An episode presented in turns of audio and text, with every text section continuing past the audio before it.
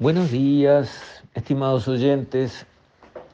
Quisiera referirme hoy otra vez al manejo de los recursos públicos, de la plata de todos los uruguayos, porque es bastante claro en nuestra sociedad que se le perdió el respeto a la plata de los contribuyentes. La plata de todos nosotros, de todos los uruguayos, pobres, ricos, todos aportamos y en una comparación internacional aportamos mucho. Y en una comparación internacional recibimos poco a cambio de lo que aportamos, sea a través de impuestos, sea a través de la inflación, que opera exactamente igual como un, impuesto, o sea a través de la deuda externa que se transforma en impuestos para pagar intereses y se transforma en una carga para las futuras generaciones. Y como muestra basta un botón. No hablemos de los grandísimos despilfarros como fue la necesidad de capitalizar ANCAP, increíble, una empresa que tiene el monopolio de vender combustible en un país que se desfonde por 800 millones de dólares, no tiene gollete, como se decía antes porque le dan a mi familia el monopolio de la venta de combustible en el Uruguay y sin robarle un peso a nadie y ofreciendo mejores servicios y vendiendo el combustible más barato, quedan paradas generaciones por delante. Pero no, acá la empresa que tiene el combustible monopolizado pierde fortunas y hay que traer plata de otro lado para que no se le declare la quiebra. Pero no digamos eso, que fue un evento desgraciado al máximo, pero fue un evento. O el disparate del puerto de aguas profundas, o de la regasificadora, o de Pluna, o de Envidrio, en fin, esos eventos donde se fueron cientos de millones de dólares, pero por lo menos, consuelo, fue una vez. A lo que me voy a referir ahora son a los rubros en que perdemos todos los años. Todos los años tiramos plata a la basura, todos, todos los años. Sin horizonte de terminación de esa sangría. Es como llevar una vena abierta y caminar este, goteando sangre. Así estamos. Y ejemplos sobran en nuestro país. El Portland de ANCAP, que venía perdiendo 3 millones de dólares por año, desde siempre. Va a perder más, porque ahora hay empresas que están importando buen Portland a precio bien competitivo y vendiendo en plaza.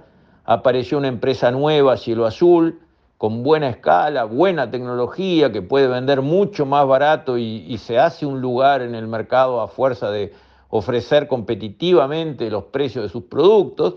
Y todo eso lleva a que ANCAP va a perder más plata que la que venía perdiendo antes. Capaz 5, capaz 6, no sabemos millones de dólares de hoy y hasta que se termine este tema. Y Alur, ahora decidieron, según parece, transparentar lo que nos cuesta Alur, que los subsidios sean eh, evidenciados en las cuentas, que no estén adentro de un gran mare magnum de números, sino que se diga, bueno, Alur, estos son sus costos, estos son sus ingresos, el agujero es tanto que hay que ponerlo de afuera todos los años parece que ese número da algo como 25 millones de dólares. Y así suma y sigue. Hay un debate sobre TV Ciudad que cuesta 5 millones de dólares todos los años. Después hay que salir a pedir un crédito al BID de 70 millones de dólares para hacer saneamiento. Bueno, saneamiento es una función de una intendencia como la de Montevideo. Por supuesto que los barrios tienen que tener saneamiento y allí donde no hay hay que llevar el saneamiento, claro. Pero es función de la Intendencia tener un canal de televisión, no digamos si, está volcado a la izquierda y es este, un canal que está haciendo política partidaria o no. No, no discutamos de eso. Preguntemos, ¿canal de televisión? ¿Se precisa en la Intendencia? ¿En la de Montevideo sí? ¿Y en la de Canelones? ¿Y en la de Maldonado? ¿Y por qué todas no tienen un canal de televisión para que les cueste unos millones de dólares por año? Además, las cosas hay que medirlas por sus resultados. el rating, o sea, la medición de audiencia del canal de TV Ciudad, está en el suelo, en el subsuelo, nada.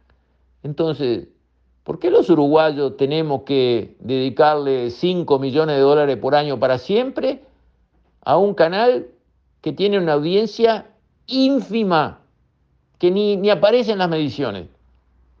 Y alguien podría decir, ¿y para qué queremos el Canal 5? Y otra pregunta que vale la pena plantear. Sí, ¿por qué en el fondo? ¿Por qué tiene que haber canales estatales, cuesten lo que cuesten?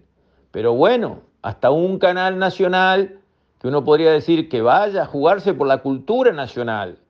Vamos a tener un canal nacional que haga todo el tiempo lo que hace en esos programas como Got Talent o La Voz o esos que van a buscar gente que tiene un don y la tratan de presentar para hacerles un estribo y que puedan desarrollar una carrera por el bien de ellos y de todo lo demás, porque si son notables en algo, está bueno que los conozcamos y que tengan, digamos, la posibilidad de expandir su arte y de mostrarlo a todos y de enriquecernos a todos. Bueno, si uno tuviese un canal estatal, en esa línea de trabajo podríamos discutir que valga la pena o no.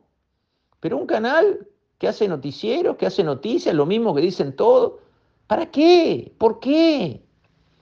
Entonces, ahí empezamos a ver cómo le hemos perdido el respeto a la plata de los contribuyentes.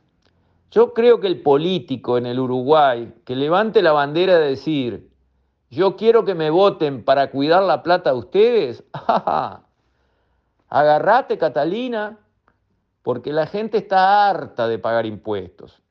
Lo que pagamos por contribución inmobiliaria, lo que pagamos por patente de rodados, lo que pesa el IVA, lo que pagamos por todos los conceptos que nos asedian, es mucho más que lo que pagan europeos o americanos y reciben de sus estados servicios muchísimo mejores que los nuestros.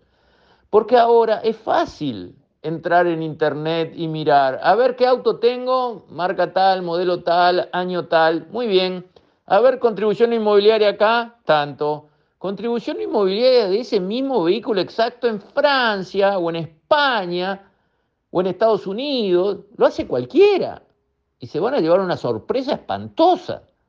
Acá pagamos más, más patentes de rodados que en los países más desarrollados, donde hay que ir a ver lo que son, digamos, las calles de las ciudades, hay que ir a ver lo que son los parques, la iluminación, la limpieza. No hablemos de la contribución inmobiliaria, de lo que vale una casa de 300 mil dólares en Francia, lo que paga de contribución contra lo que paga una casita de 50, 80, 100 mil dólares en el Uruguay. Estamos cansados de pagar impuestos. Estamos cansados de que la plata de nuestros impuestos se vaya a gastar en rubros que no nos interesan. Porque si un canal de televisión no tiene audiencia es que no interesa, pero cuesta plata, que no pusimos para un canal que no interesa. Y suma y sigue. Bueno, eso hay que ponerlo arriba de la mesa. Hay que parar. No, interesan muchas cosas que se hacen con nuestras platas. Y no está bien que eso siga así. Y eso se arregla con la política, con la democracia.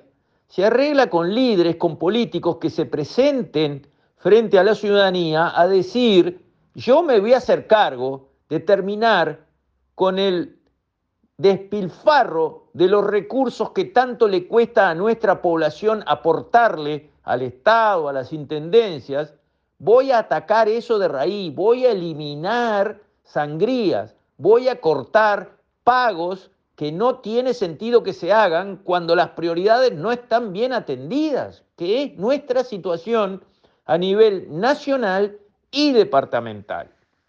Entonces, es tiempo que la gente empiece a mirar estos temas de frente, que no son de izquierda ni de derecha, no son de izquierda o de derecha, son de buena gestión. Los recursos van primero a las prioridades y cuando las prioridades están bien atendidas y dando buenos resultados, podemos expandir a otras cosas O si está sobrando, bajamos impuestos. Eso es buena gestión. Eso no es izquierda o derecha. Eso es respeto por la ciudadanía, respeto por el trabajo de la gente, respeto por la plata de la gente. Bueno, ya es hora que se empiece a levantar esa bandera y van a ver que el que la levante se llena de votos. Con esto, estimados oyentes, me despido. Hasta mañana, si Dios quiere.